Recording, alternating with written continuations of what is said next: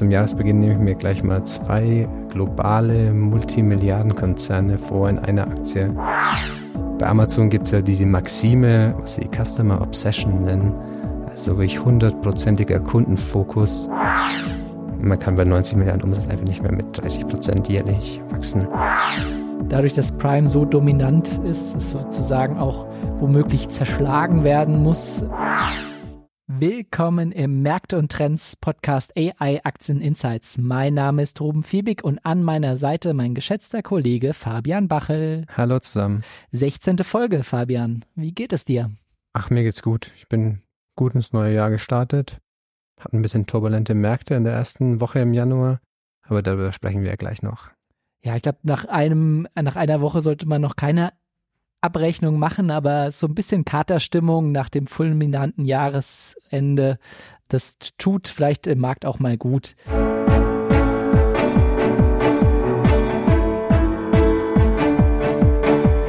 Märkte und Trends Aktieninsights. Erfolgreich investieren und verstehen, was die Kapitalmärkte bewegt. Ein Podcast der MEAG mit Ruben Fiebig und Fabian Bachel. Berichtssaison steht ja an. Da freue ich mich besonders drauf. Freitag kommen die ersten Zahlen von den US-Banken und dann bekommen wir endlich mal ein bisschen Futter, das wir verwerten können, um abzuschätzen, wie läuft es denn wirklich bei den Unternehmen. Und die Messlatte ist auch nicht zu hoch, muss man sagen, fürs Gesamtmarktwachstum nur drei Prozent vom S&P. Aber wenn man da genauer reinschaut, sieht man eine große Diskrepanz. Auf der einen Seite die Techstars, die nach wie vor zweistellig über 15 Prozent wachsen und am anderen Ende, da ist Energie, der Materialsektor zu finden. Hier haben die hohen Vorjahreswerte sicherlich Tribut gezollt, aber insgesamt, wie gesagt, ein Wachstum von drei Prozent. Und es wird sich auch im laufenden Jahr aller Voraussicht langsam steigern, weil wir einfach aus diesen hohen Vergleichsmaßstäben von 2022 rauskommen. 2023 war ja ein wirkliches Übergangsjahr, was das Earningswachstum angeht. Und dementsprechend kann man da wirklich zuversichtlich sein, dass dieses Jahr endlich mal wieder ein bisschen Wirtschaftswachstum übrig bleibt. Das alles unter Voraussicht, dass auch das ökonomische Umfeld weiterhält. Der US-Arbeitsmarkt da kamen ja Freit Freitag die Zahlen, sieht weiterhin auch sehr gut aus. Also der Konsument ist gut und wenn man so Pi mal Daumen sagt, 50 Prozent des Wachstums am Aktienmarkt lässt sich durch GDP, also durchs volkswirtschaftliche Wachstum erklären. Langfristig, dann ist man da sicherlich auf einem guten Weg, 2024 ein gutes Aktienjahr darzustellen. Okay, lange Vorrede, was am Markt so passiert ist, aber jetzt wollen wir endlich in den Deep Dive eintauchen. Fabian, welches Produkt hast du heute mitgebracht? Ja, passt perfekt, was du gesagt hast eben. Also so als hätten wir uns irgendwie abgesprochen, was wir eigentlich gar nicht wirklich haben. Du meintest 22 sehr starkes Jahr, 23 Übergangsjahr und 24 dann irgendwie Normalisierung.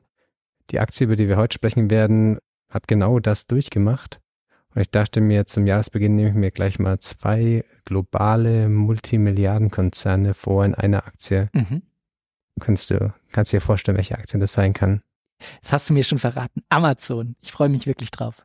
Genau. Warum zwei Konzerne? Letztendlich Amazon gibt es einmal die Marke, die wir als Endkonsumenten kennen, E-Commerce. Bestellen am nächsten Tag wird's geliefert. Und dann gibt's noch den anderen Teil von Amazon, Amazon Web Services, kurz AWS genannt, der genauso groß ist und für die Investoren eigentlich auch immer der Kernbestandteil des Unternehmens. Also lange Zeit hat man fast nur darauf geschaut, wie da das Geschäft läuft und irgendwie das Retail-Geschäft so als nette zusätzliche Option gesehen. Aber wirklich Kern für die Investment Story war immer AWS eigentlich. Das ändert sich jetzt momentan so ein bisschen, also immer noch ganz klar der Fokus auf AWS, aber auch das Retail-Geschäft wird für Investoren jetzt wichtiger, weil man damit auch wieder anfängt, ganz gutes Geld zu verdienen. Mhm. Okay, ein Schritt zurück. Also wo begegne ich dem Produkt? Ich bin Prime-Mitglied, deswegen, äh, wie gesagt, Amazon als erste Anlaufstelle, wenn es für kurzfristige Käufe geht, die man aus dem Internet mal schnell bestellen will. Vielleicht könntest du aber da auch nochmal aufzeigen, ja, wo steckt überhaupt Amazon überhaupt dahinter? Und es wurde, wie begegneten Endverbraucher zum Beispiel so einem Service wie AWS, das für viele sicherlich ja ein Mysterium ist. Absolut. Also Die Frage ist relativ einfach zu beantworten bei so einem Konzern, der so omnipräsent ist wie Amazon. Natürlich E-Commerce-Plattform, wie gesagt, Bestellung und Lieferung am nächsten Tag, machen wir sogar taggleich. Prime Video ist ja auch eine sehr beliebte Streaming-Plattform. Das sind alles die Vorzüge als Prime-User. Du bist einer von mehr als 200 Millionen Prime-Nutzern weltweit. In den USA ist es so, dass eigentlich wirklich die Mehrheit der Haushalte Prime-User ist. Also mhm. wirklich doch deutlich über 50 Prozent. In den USA haben sie auch noch stationären Handel mit der Whole Foods Akquisition. Das ist ein bisschen so ein Biomarkt ähnliches Ding. Und interessanterweise ist, äh, ist, weißt du, was eventuell das zweitgrößte Land ist, in dem Amazon aktiv ist? Also wo sie am zweitmeisten Umsatz machen nach den USA natürlich. Deutschland. Genau. Also Amazon ist schon sehr lange in Deutschland, war eines der ersten internationalen Märkte, mhm. ähm, schon in den 90er Jahren hier aktiv gewesen und Deutschland ist in der Tat das zweitgrößte Land, was das Umsatzvolumen angeht von dem, von dem E-Commerce-Geschäft. Wow. Berührungspunkt AWS ist genauso allgegenwärtig. Letztendlich sehr viele Unternehmen haben ihre gesamte Infrastruktur, ihre IT-Infrastruktur eben auf AWS laufen. Und der Klassiker, was man dann nennt, ist eigentlich Netflix. Das heißt, wenn man, egal ob man Amazon Prime anschaut, äh, Prime Video oder Netflix, am Ende läuft es einfach beides auch auf AWS-Servern. Mhm. Aber letztendlich jedes digitale Unternehmen, neue Unternehmen, junge Unternehmen, die vielleicht in den letzten, sag ich mal, 15 Jahren gegründet worden sind, haben eigentlich ihre gesamte IT-Infrastruktur wirklich in der Cloud und da ist AWS der eindeutige Marktführer. Also auch zum Beispiel, wenn, wenn man sich was zu essen bestellt bei, bei Lieferando oder so, dann läuft auch das über eine AWS-Infrastruktur. Ja, super interessant. Dann sind wir schon bei Punkt zwei, Mehrwert des Produkts. Vielleicht bleiben wir in diesen zwei Kategorien. Einmal das Retail-Geschäft und dann AWS. Genau, also Mehrwertprodukt ist auch mal wieder eine einfache Frage in dem Fall. Bei Amazon gibt es ja diese Maxime, was sie Customer Obsession nennen. Also wirklich hundertprozentiger Kundenfokus, den Kunden in den Vordergrund stellen, Kundenbedürfnisse so gut wie möglich befriedigen. Und das ist sagen der langfristige Weg zum Erfolg. Ich meine, bei der Mehrwert für E-Commerce Amazon ist klar, du hast die Lieferung nächsten Tag. Prime-Nutzer haben sehr, sehr viele Vorteile, ob das nun irgendwie Videostreaming ist. Champions League wird ja auch teilweise übertragen dann für Prime-Nutzer. Und was ganz interessant ist, dass diese Lieferung am nächsten Tag ist schon so ein Differenzierungsmerkmal. Vor Weihnachten hat auch Amazon viel, viel stärkere Marktanteile. Wirklich in den paar Tagen vor Weihnachten hat Amazon nochmal viel, viel stärkere Marktanteile gewonnen, weil du halt weißt, äh, du bestellst es und es kommt dann noch vor Weihnachten. Das Last-Minute-Weihnachtsgeschenk, wir alle kennen's. Oh, den habe ich vergessen oder ich brauche doch nochmal was anderes. Und das ist halt auch diesen Fokus auf den Kunden. Also wirklich, der Kunde ist extrem unzufrieden natürlich, wenn das, wenn dein Geschenk dann irgendwie nach Weihnachten kommt. Mhm. Und das ist ganz interessant, wenn man sich die Marktanteile da wirklich täglich anschaut, wie das dann kurz vor Weihnachten immer gestiegen ist und da können dann zum Beispiel auch so Wettbewerber, haben wir auch ein paar Mal schon in anderen äh, Folgen drüber gesprochen, wie Temu zum Beispiel, also so diese E-Commerce-Spieler aus China, nicht mithalten. Also das ist wirklich der, der Mehrwert sagen wir, für Amazon-Nutzer uns sozusagen. Und AWS ist natürlich so ein Pionier, was so dieses Infrastruktur-Cloud-Geschäft angeht. Also AWS ist mittlerweile auch 20 Jahre, über 20 Jahre alt. Wow ich sag mal so richtig präsent sind ja geworden, vielleicht so vor 13, 14 Jahren und bei den Investoren kam es dann irgendwie vor zehn Jahren vielleicht an, dass da eigentlich so ein Riesengeschäft entstanden ist, das so mhm. unfassbar schnell gewachsen ist. Mittlerweile ja fast 90 Milliarden Umsatz im Jahr. Und der Vorteil, deine Infrastruktur in der Cloud zu haben, das sind ganz viele. Also letztendlich geht es darum, dass es einfach viel günstiger ist, äh, mhm. strukturell günstiger, weil du nicht deine eigene Infrastruktur, deinen eigenen Server irgendwo warten musst, deine eigene Software dort. Teilweise wird die Software selbst entwickelt und hast da super Anwendungen. Skalierbar, das heißt, wenn du irgendwie, wenn wir jetzt seit anfangen, ein tolles Startup zu gründen, dann buchen wir uns erstmal AWS-Kapazitäten und wenn wir dann sehr erfolgreich sind, 100.000 Mitarbeiter haben, dann können wir einfach mit dieser Infrastruktur wachsen. Genau. Dann ist es sehr verlässlich und sicher, wie gesagt, weil du uns nicht um die Software, um die Hardware auch selbst kümmern musst. Und wie gesagt, strukturell günstiger. Wo kommt denn das Wachstum und die Innovation her? Ich glaube, den fulminanten Aufstieg von Amazon, einmal auf der Retail-Seite und auch AWS haben wir auch alle mitbekommen, weil sie eben Pioniere waren in vielen Feldern. Mittlerweile ist natürlich das kompetitive Umfeld da deutlich intensiver geworden. Größere Spieler sind da auch im Markt, die ähnliche Produkte anbieten. Vielleicht nicht bei der Retail-Seite, sondern eher auf der Cloud-Seite. Ist zwar immer noch ein Oligopol, aber was sind denn so die Trends für die Zukunft? Wo kann man sich wirklich von der Konkurrenz differenzieren? Wo kommt das Wachstum in Zukunft her? Ja, fangen wir erstmal mit Retail an. Die Frage bei E-Commerce, die sich ja viele Investoren stellen, ist, kann man damit eigentlich strukturell Geld verdienen? Mhm. Margen im E-Commerce-Geschäft sind strukturell einfach niedrig, vor allem wenn man wirklich das ganze Inventar selbst hält, sozusagen weiterverkauft. Da sind wir einfach bei niedrigen einstelligen Margen. Das ist halt Einzelhandelsgeschäft. Und dann eben auch noch die Infrastruktur, die man braucht, um wirklich diese Dienstleistung zu liefern, dass du am nächsten Tag die Sachen, die bestellt werden, auch liefern kannst. Die Logistik dahinter ist auch relativ teuer. Und man letztendlich muss der Kunde ja nur auf, auf Bestellen drücken und dann wird es geliefert anders, wie wenn der Kunde noch wenigstens in den Laden geht und dann Teil sagen von dieser Dienstleistung selbst übernimmt. Dann ist wirklich die Frage, okay, kann man damit Geld verdienen? Ich meine, 21 wäre dann so ein Sonderjahr, wo viele E-Commerce-Spieler dann doch ganz gut Geld verdient haben, weil eben der stationäre Handel ja größtenteils auch ausgesetzt war während der Covid-Zeit. Und mittlerweile sind da Unternehmen, eine Sache, die mir jetzt auch noch aufgefallen ist, Farfetch, das mhm. ist auch so ein E-Commerce-Plattform, die den ja, fast 25 Milliarden wert waren an der Börse Jahr 21 und jetzt vor kurzem, sagen, vor der bevorstehenden Insolvenz rausgekauft werden. Die Aktie handelt jetzt irgendwie noch bei 6 Cent oder irgend sowas. Das heißt halt wirklich komplett den gesamten Börsen, ja. gesamten Börsenwert zunichte gemacht. Aber es gibt eigentlich einen großen Treiber, wo man mit E-Commerce Geld verdienen kann. Das ist Werbung. Mhm.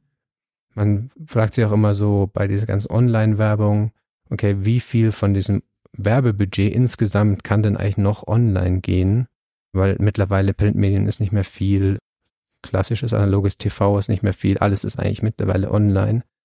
Die Antwort darauf ist sogenannten Shelf Dollars. Das mhm. heißt, wie man sein Dig Digital Shelf, also sein digitales Regal sozusagen bewerben kann. Auf Amazon hast du mit Abstand die größte E-Commerce-Plattform, wo Händler Geld dafür ausgeben, dass sie auf diesem Online-Regal, also wenn du auf die Seite gehst, mhm. steht dann oben irgendwie, ich will was auch immer, die den Thermomix, wie auch immer, von, von der Marke oder irgendwas kaufen. Mhm. Ne? Und damit macht Amazon mittlerweile wirklich viel Geld. Also es geht wirklich darum, diese Plattform, den Zugang zum Kunden zu nutzen. Und abseits von dem Kerngeschäft, wir verkaufen Artikel, beziehungsweise vermitteln Artikel im Markt, in diesem Marketplace-Modell, kann man, kann man wirklich sehr hochmarschiges Umsätze mhm. realisieren. Also es ist im Prinzip diese, die, die Werbung in dem Falle, ich suche nach einem Produkt auch und ganz weit oben wird mir ein Produkt beworben. Ich sehe das dann ganz klein in Kleingedruckten und der Hersteller bezahlt einfach Geld, um sein Produkt hier ja den Umsatz zu steigern und Amazon profitiert nicht nur davon, dass die, der Kauf womöglich über die Amazon-Plattform abgewickelt ist, sondern auch, dass diese Werbung gegriffen hat und der Besteller sozusagen hier nochmal ex Geld extra an Amazon überweist. Und wirklich diese Kundenbasis ist natürlich ein Riesenschatz, den man da heben kann. Und dann eben auch, wie gesagt, der Übergang zu mehr so Marketplace-Modell, dass man mhm. mehr vermittelt und nicht wirklich die, die Sachen im eigenen Inventar hält und dort verkauft. Das ist natürlich grundsätzlich auch ein, ein recht hochmarschiges Geschäft. Also selbst wenn man glaubt, E-Commerce ist irgendwie strukturell wirklich schwierig. Gibt es eigentlich viele Gründe, warum das Retail-Geschäft von Amazon schon interessant ist, weil sie ja auch die Infrastruktur, die Logistik und so weiter dafür darstellen und da würde ich als Vermittler mehr auftreten, weniger, immer weniger als Händler und wirklich Umsatz in bestimmten Feldern generieren können, den der klassische Retailer als eigentlich nicht unbedingt. Genau, das kann. ist das Plattformgeschäft, über das alle immer reden. Man hat eine Plattform und kann verschiedene Umsatztreiber darauf aufsetzen. Dann wären wir noch bei dem Thema ABS. Wie siehst du da das Wachstum? Ich meine, gerade Microsoft hat ja fulminantes Wachstum gezeigt, die mittlerweile Nummer eins im Markt, wenn man das sieht. Je äh, nachdem, wie man es betrachtet. Genau, je nachdem, ob es, jetzt fangen wir wieder mit, in, mit den Begriffen in Software as a Service oder im Prinzip die anderen Teilbereiche. Aber wie gesagt, Microsoft hat aufgeholt, AWS bleibt in ihrer kleineren Nische noch die Nummer eins, wenn man das Software, die Software Revenues rausrechnet. Ähm, wie siehst du da die Wachstumstrend? Äh, wo kommt das Wachstum da in der Zukunft her? Du hast gesagt, junge Unternehmen nutzen immer noch AWS. Mit denen wächst man natürlich und die wachsen wahrscheinlich dann noch sehr stark. Vielleicht kannst du da nochmal drauf eingehen. Also du, eine der größten Wachstumstreiber, denke ich, in den nächsten Jahren wird natürlich auch das Thema künstliche Intelligenz sein. Mhm. Ist einfach so, dass heutzutage, sag ich mal, Modelle müssen in der Cloud trainiert werden. Die Inferenz, also das Abrufen von, von Modellen, wird dann eben auch in der Cloud größtenteils stattfinden. Und das ist ein, nochmal eine neue Kategorie, wo man vielleicht vor zwei Jahren dachte, dass es vielleicht mal eine kleine Nische sein wird, die mittlerweile einfach auch wo man davon ausgeht, dass die natürlich riesig wird. Mhm. Also ich denke, dass wir ja eh vor einem Paradigmenwechsel stehen, was Computerinfrastruktur, aber auch was Software angeht, dass künstliche Intelligenz letztendlich in die Softwareanwendungen von allen möglichen Sachen, sei es jetzt irgendwie Produktivitätssoftware, so wie Microsoft Office oder Salesforce Software, also CRM-Tools, was auch immer, Logistik-Tools, überall kann man ja endlich generative KI mit einbauen, um letztendlich die Software besser zu machen, bei dem, was sie eigentlich machen sollen, und zwar, dass wir produktiver arbeiten. Und das wird ein Riesentreiber sein für, für das ganze Cloud-Geschäft.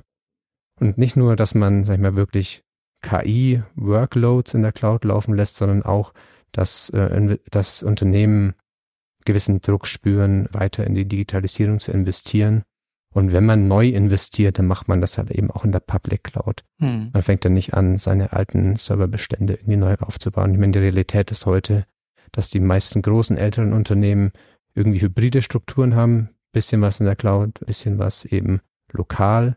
Ich denke aber eben die Sachen, die neu dazukommen, wir stehen eben vor diesem riesen neuen Innovationszyklus. Das wird in der Cloud stattfinden. Das wird auch das Wachstum in der nächsten Zeit, denke ich, in dem Cloud-Bereich Bereich sehr befeuern.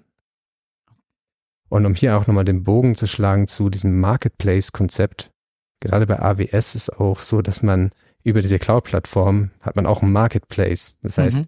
AWS verkauft genauso wie Amazon uns als Endkunden Produkte verkauft, ihren Kunden, also Unternehmenskunden, staatlichen Organisationen, wem auch immer, alle, die die AWS-Infrastruktur nutzen, Softwarelösungen als, als ein Vermittler sozusagen. Und das ist auch einfach eine Sache, die ist jetzt relativ neu. Da wird so momentan vielleicht so ungefähr 10 Milliarden im Jahr umgesetzt an Transaktionsvolumen.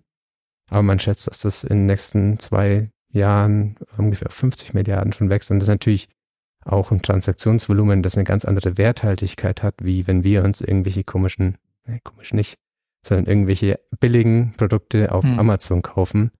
Wenn du eine Softwarelösung kaufst, verdient ja auch der Softwareanbieter eine Riesenmarge und kann dementsprechend grundsätzlich strukturell auch ein bisschen was davon abgeben, hm. während irgendwie, wenn wir uns eine Packung Batterien kaufen oder so, von einer, die nicht mehr gebrandet sind, von einer Eigenmarke oder irgend sowas, da verdient ja auch schon der Hersteller nicht besonders viel. Meine Software verdient sehr strukturell irgendwie 40 Prozent Marge oder so, vielleicht 30 Prozent und kannst dann dementsprechend auch ein bisschen mehr davon an den Vermittler abgeben. Super, also das Thema Plattformgeschäft ist auf jeden Fall eins, was die Innovation und das Wachstum in Zukunft treiben kann. Die Nutzerbasis ist enorm und das Potenzial, wie du es beschrieben hast, auch. Ja, es klingt alles super. Welche, welche Risiken siehst du im, im, im Geschäft von Amazon? Risiken gibt es natürlich auch einige. Du hast ja gesagt, dass 22 so ein Boomjahr war, 23 dann ein Übergangsjahr und 24 wieder normalisiert. Ich glaube, genau das ist auch der Pfad, den man zum Beispiel bei AWS momentan sieht. Mhm. Also wir haben natürlich gesehen, erstmal ist das Geschäft auf einer relativ kleinen Basis unfassbar stark gewachsen. Aber mittlerweile sind wir bei 90 Milliarden Umsatz. Wow. Und man kann bei 90 Milliarden Umsatz einfach nicht mehr mit 30 Prozent jährlich wachsen. Das gibt das IT-Budget insgesamt global letztendlich nicht unbedingt her. Und dann hatten wir 20 und 21 diese absoluten Boomjahre, was vor allem daran lag, dass wir auch von zu Hause arbeiten mussten, dass Unternehmen sehr viel in die digitale Infrastruktur investiert haben, dass Startups auch super viel Finanzierung zur Verfügung hatten, um letztendlich dort ihre Projekte zu entwickeln. Und das alles hat so ein bisschen die Wachstumsraten inflationiert. Also wir haben echt sehr, sehr hohes Wachstum 21 gesehen und 22 dann so den bisschen, dass er runtergekommen ist. Und 23 ging das eigentlich irgendwie auch noch weiter. Und da hat man dann von diesem Optimisierungstrend gesprochen, dass vielleicht Unternehmen ein bisschen viel über die Cloud ausgegeben hatten, dass man grundsätzlich da effizienter arbeiten kann. Und da ist halt die Frage, inwiefern das was strukturelles ist, wie viel davon strukturell ist und wie viel davon einfach wieder weggeht, wenn wir, wenn wir da und ein normalisiertes Wachstum zurückkehren. Das ist eine Sache, die man immer auf der Uhr haben muss. Wir haben halt früher Wachstumsrate von 30 Prozent gesehen. Dann hat man mal irgendwann gedacht, okay, das geht immer so weiter. Und jetzt ist einfach so, dass wir bei AWS auf wahrscheinlich zwischen 12, 16, 18 Prozent uns da irgendwie finden werden in, in den nächsten Jahren. Und das ist dann irgendwie auch ein bisschen eine rationalere Vorstellung. Aber wenn es halt doch wieder in Richtung 12 geht, dann werden Investoren da auf jeden Fall enttäuscht. Weil es ist letztendlich nutzungsbasiert. Das heißt, du kaufst da zwei Kapazitäten, ein für einen Fixbetrag, aber kannst sie ja über einen gewissen ja, Zeitraum dann eben nutzen. Und wenn du, wenn dein Geschäft halt irgendwie schlechter läuft, dann nutzt du auch weniger mhm. Kapazitäten. Das ist der große Vorteil für den Endkunden aber es bringt halt eine Zyklizität einfach in die, in die Umsatz von, von AWS rein. Das zweite Thema ist dann, auch wenn ich es als riesen Chance dargestellt habe, das glaube ich auch, das Thema KI. Und da ähm, wird Amazon so ein bisschen ja wenig zugetraut, vor allem im Verhältnis zu Microsoft, die ja durch ihre Kooperation mit OpenAI dort letztendlich die Pioniere sind. Und man muss auch sagen, dass natürlich äh, AWS eine Riesenbasis ist. Also die anderen Cloud-Anbieter sind rein Infrastrukturgeschäft kleiner. Wenn wir, und am Anfang wird diese, werden die Umsätze von künstlicher Intelligenz einfach auch nicht so riesig sein. Das heißt, wir werden so in der, keine große Veränderung in der Wachstumsrate bei AWS sehen, wenn wir vielleicht schon eine sehen werden, zum Beispiel bei der Google Cloud, mhm. weil die einfach viel kleiner ist.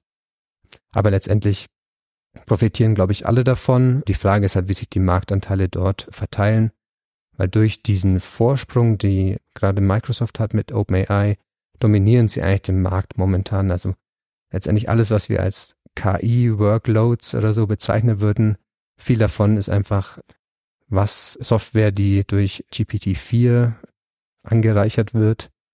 Und das kann Amazon natürlich nicht bieten. Das mhm. läuft exklusiv auf der Microsoft-Infrastruktur. Jetzt kommt ja auch Google Gemini raus. Gemini Ultra ist ja zumindest auf Papier sehr leistungsfähig und vergleichbar mit GPT-4. Mal schauen, wie sich im Markt durchsetzt. Aber das wird natürlich dann exklusiv auf der Google-Infrastruktur laufen. Und Amazon kann halt eben alles, was Open Source ist oder eben auch die Modelle von Anthropic nutzen. Und dann muss man sehen, wie sie sich in dem Markt schlagen, weil es einfach nochmal ein bisschen, nochmal ein neuer Markt, der entsteht. Mhm. Welche Risiken siehst du im, im Retail-Geschäft? Hast du da? Ich hatte mal auch gelesen, dass dadurch, dass Prime so dominant ist, du hast ja auch am Anfang angesprochen, dass es sozusagen auch womöglich zerschlagen werden muss. Die Logistik in den USA, mhm. ähm, Amazon hat ja auch da einiges hingestellt. Das ist ja wirklich marktdominierend in Teilbereichen. Ja, wie kann man da in dem Bereich noch ein bisschen über die Risiken sehen? Also Regulatorik ist einfach wie bei all den ganzen großen Tech-Unternehmen immer ein großes Risiko. Wir haben auch bei Meta, bei Alphabet, bei Microsoft schon, ja, schon auch viel drüber gesprochen. Und wie du richtig sagst, äh, die FTC, das ist die US-amerikanische Verbraucherschutzbehörde, Klage, eine Klage eingereicht gegen Amazon, gegen das Retail-Geschäft, mhm. weil sie eben mit dem Marketplace-Geschäft und mit dem Einzel eigenen Einzelhandel den Markt dort schon dominieren. Das ist schon so die Frage. Es ist, es ist ja erstmal nichts Illegales, sondern nutzen sie ihre marktdominante Stellung aus, um sich selbst einen Vorteil zu beschaffen. Diese Klage wird sich sicher noch Jahre hinziehen, aber es steht natürlich immer im Raum und kann das Sentiment natürlich dort auch prägen. Und auch das Cloud-Geschäft ist eine Sache, die, wie du gesagt hast, oligopolistisch ist. Mhm. AWS größter Spieler, kurz danach Microsoft, eigentlich abgeschlagen, dann Google, Oracle vielleicht noch, aber es ist wirklich auch ein konzentrierter Markt und da ist zum Beispiel in Großbritannien geht der britische Regulator auch untersucht die Marktdominanz von AWS und Microsoft in, in, in dem speziellen, der speziellen Region. Also das sind Risikopunkte und rein Risiko beim Retail ist so ein bisschen die Konkurrenz von den chinesischen E-Commerce-Spielern. Temu kennt ja wahrscheinlich mittlerweile jeder, vielleicht einige Leute an Weihnachten auch genutzt, machen zumindest sehr, sehr viel Werbung. Shein, die wollen ja auch ein IPO machen, an die Börse gehen. Das sind so ein bisschen neue, sehr aggressive Wettbewerber, die ja in China auch, zumindest Temu, ja sehr, sehr viel Geld verdient und das Geld auch verwenden, um eine gute Marktposition in den USA aufzubauen. Das ist ja mit Abstand der größte Markt. Also das ist ein Risikopunkt, den man beobachten muss. Okay, super. Dann wären wir beim Thema Bewertung und ja, da tut man, hat man sich in der Vergangenheit immer sehr schwer getan, so eine simple KGV-Analyse zu fahren, weil Amazon ja wirklich fast alles, was in ihrem Geschäft an Gewinn entstanden ist, wieder investiert hat, hat ja dieses fulminante Wachstum getrieben. Wie gehst du an das Thema Bewertung ran? Ja, das ist schon richtige Gramm grammatikalische Zeit verwendet. Man hat sich in der Vergangenheit schwer getan. Da mhm. habe ich gute Nachrichten. Die Aktie ist zumindest, wenn man sich so simplistisch auf Multiple basiert anschaut, so günstig, wie sie eigentlich noch nie war, vielleicht irgendwie in 2000er Mal. Mittlerweile, sag ich mal, KGV ist bei 32 Mal für die Earnings vom nächsten Jahr. Das ist so 50 Prozent Prämie zum gesamten Markt. Und wie gesagt, so günstig wie noch nie. Und das für ein Wachstum, das wirklich sehr, sehr gut ist, weil wir einerseits einen tollen Wachstumstreiber in der Cloud haben. Das ist ein hochmarschiges Geschäft. Und E-Commerce stehen wir einfach an so einem Wendepunkt, wo die Marge jetzt lange ja auch negativ war, wird sie jetzt doch zwar immer noch nicht strukturell hoch, aber positiv was dazu führt, dass die Earnings jetzt in den nächsten, also zum Beispiel der Gewinn pro Aktie über 30 Prozent wachsen wird in den nächsten Jahren. Das ist zumindest die Annahme der Analysten. Und wenn man sich dann die Bewertung anschaut, äh, wirkt es eigentlich auch gar nicht mehr so teuer. Ich meine, fürs E-Commerce-Geschäft würde man ja wahrscheinlich irgendwie so Walmart sich anschauen als Vergleichsunternehmen, auch ein KGV von über 20. Und AWS ist ja im weitesten Sinne ein Softwaregeschäft, wo man sowieso grundsätzlich sehr hohe Multiples hat. Also mhm. Ich finde, die Bewertung von Amazon ist über die letzten zwölf Monate eigentlich attraktiver geworden, weil man einfach von ganz anderen Gewinnerwartungen jetzt ausgeht, insbesondere was das E-Commerce-Geschäft angeht, wenn man hier wirklich den Wendepunkt gesehen hat und das Geschäft zum Beispiel durch Werbung eigentlich ganz gut profitabel ist. Genau, und ich lese auch viel über diese äh, berühmte Bewertung in Teilen, schaut sich jeden Teilbereich so an, in was Amazon auch die Jahre investiert hat. Also sehr viel auch in Infrastruktur, unglaublich viel für Logistik-Hubs, für Flugzeuge. Da stecken ja wirklich Werte drin. Auf der einen Seite, das kann man bewerten und nochmal ganz anders das Softwaregeschäft beziehungsweise die, die, das Cloud-Geschäft, was allein teilweise in den, in den Vorjahren fast 70 Prozent des Werts von Amazon ausgemacht hat, zumindest nach den Kalkulationen, die ich gesehen habe. Also Bewertung, ja, nicht unbedingt günstig, wenn man es mit dem Markt vergleicht, aber auf jeden Fall zur Historie und für das Potenzial, was auf jeden Fall in dem Plattformgeschäft noch drinsteckt, auf das wir eingegangen sind. Hast du ChatGPT gefragt oder Bart? Was ich machen wollte, ist, ich wollte eigentlich Claude ah. zwei fragen, für diejenigen, die es vielleicht nicht kennen. Das ist letztendlich auch wieder ein Wettbewerber von ChatGPT, nämlich von Anthropic, über die mhm. haben wir auch schon mal gesprochen. Und Amazon hat ja im September letzten Jahres da bis zu vier Milliarden investiert, so dass auch deren Softwarelösung über, über AWS dann auch verkauft werden kann. Also super spannend auch, aber habe ich festgestellt, dass es leider in Deutschland noch nicht verfügbar ist. In sehr vielen Ländern schon. Und deswegen musste ich dann zurück zu ChatGPT gehen und habe mal das Geschäftsmodell bewerten lassen. Das ist natürlich sehr erfolgreich. Marktanteil von über 40 Prozent in den USA. Weiß nicht, ob das faktisch so ganz mhm. korrekt ist. Ich würde es eher ein bisschen niedriger einordnen. Mhm. E-Commerce, größter Online-Händler, AWS, führender Anbieter Cloud Computing und Amazon Prime, ein tolles Abo-Geschäft, sagt mir hier ChatGPT. Aber es gibt auch Herausforderungen. Das ist der Wettbewerb im E-Commerce-Geschäft, nämlich Unternehmen wie Alibaba und Walmart. Also mhm. Walmart ist wirklich da ein interessanter Wettbewerber. Alibaba auch, aber was in dem neu, neu dazugekommen ist, sind vor allem Temu. Genau. Und regulatorische Herausforderungen. Amazon wird von den Behörden in verschiedenen Ländern wegen seiner Marktmacht untersucht. Das sind schon die Kernpunkte, die da herausgefiltert worden sind von ChatGPT, auf die man da schauen muss. Aber insgesamt eigentlich wirklich ein extrem spannendes Unternehmen. Und ich finde es vor allem sehr spannend, weil es so einen Endkundenzugang hat. Wir alle nutzen das Produkt Amazon äh, E-Commerce natürlich mit dem Wissen, dass wir es auch nutzen. Aber letztendlich kommen wir mit AWS auch mindestens einmal am Tag, wahrscheinlich jeder Mensch in Berührung. Und dass es wirklich AWS ist, was den Wert treibt für Investoren, wo der, wo der Fokus drauf ist, glaube ich, weiß nicht unbedingt jeder, nicht, nicht, nicht jeder unbedingt. Hm. Vielen Dank, Fabian. Also mich hast du überzeugt. Ja, jetzt habe ich meinen ersten Dienst erwiesen, gleich zwei Unternehmen vorgestellt in einem sozusagen. Jetzt müsstest du eigentlich zwei Folgen in Folge. Ähm, wär jetzt eigentlich, wärst du jetzt eigentlich dran? Wir heben auf jeden Fall nächste, äh, nächstes, nächste Woche mal ab zusammen in die, in die Höhen. Und zwar mit einem Unternehmen, was wirklich ein europäischer Champion ist in dem Bereich. Mehr will ich noch nicht verraten und hoffentlich sicher als der US-Wettbewerber. Oh je, es sind auf jeden Fall noch in letzter Zeit keine Türen weggeflogen bei dem Unternehmen. Mehr dazu nächste Woche. Ich danke für euer Interesse. Feedback an info@merk.com oder über Instagram. Schreibt uns auch gerne mal eine Bewertung auf Apple Podcast mit eurem Feedback, was ihr uns wünscht, wo welches Unternehmen wir covern sollten. Dann bleibt mir noch zu sagen, bis nächste Woche. Bis nächste Woche. Ciao. Der Märkte und Trends Podcast der MEAG Munich Ergo Kapitalanlage Gesellschaft MBH dient Informations- und Marketingzwecken. Rechtliche Hinweise und weitere Informationen erhalten Sie in der Beschreibung des Podcasts oder im Internet unter www.meag.com.